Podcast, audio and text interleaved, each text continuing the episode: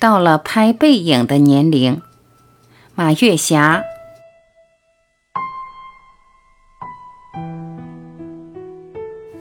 我从小喜欢照相，那时候哪有机会照相呢？父母为柴米油盐奔波，没有闲钱，也没有闲空去照相。读中学的时候。尽管生活还很拮据，但也从自己很少的零花钱中拿出一点去照相馆照个相。看着自己清纯靓丽的照片，心里那叫一个快乐。照了相还不敢拿出来让别人看，因为那时学校里正批判小资产阶级生活方式。喜欢照相，而且喜欢摆姿势照相，当然属于小资产阶级生活方式的范畴。我的同学家里本来很富裕，也为了迎合大环境，在裤子上打了一个补丁，变成一个喜欢艰苦朴素的好学生。参加工作了，工资十分微薄，还要补贴家用，但也抽出一点钱到照相馆照一个穿着工作服的照片。后来有照相机了，拿着照相机在海边自己拍照，那叫一个奢侈。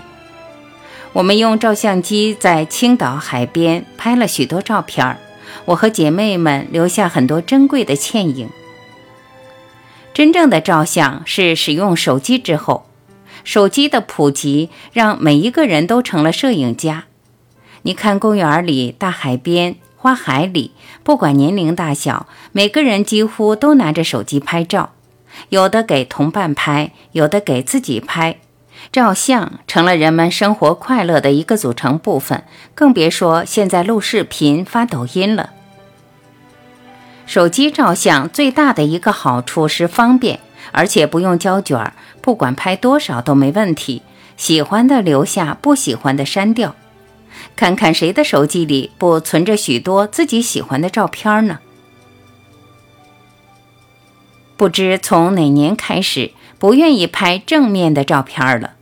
即使拍正面的照片，也是远景，风景在照片画面中占了绝大部分，人的形象占的位置很小，只是表明我曾经来过这里，为自己心灵留下一个纪念。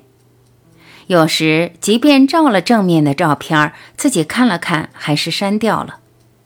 现在觉得那些大自然的风景比自己更漂亮，这到底是怎么回事呢？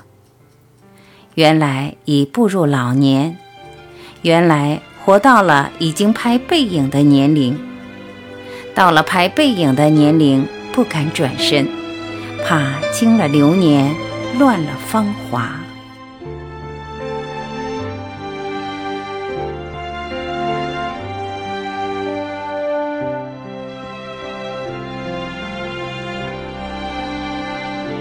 感谢聆听。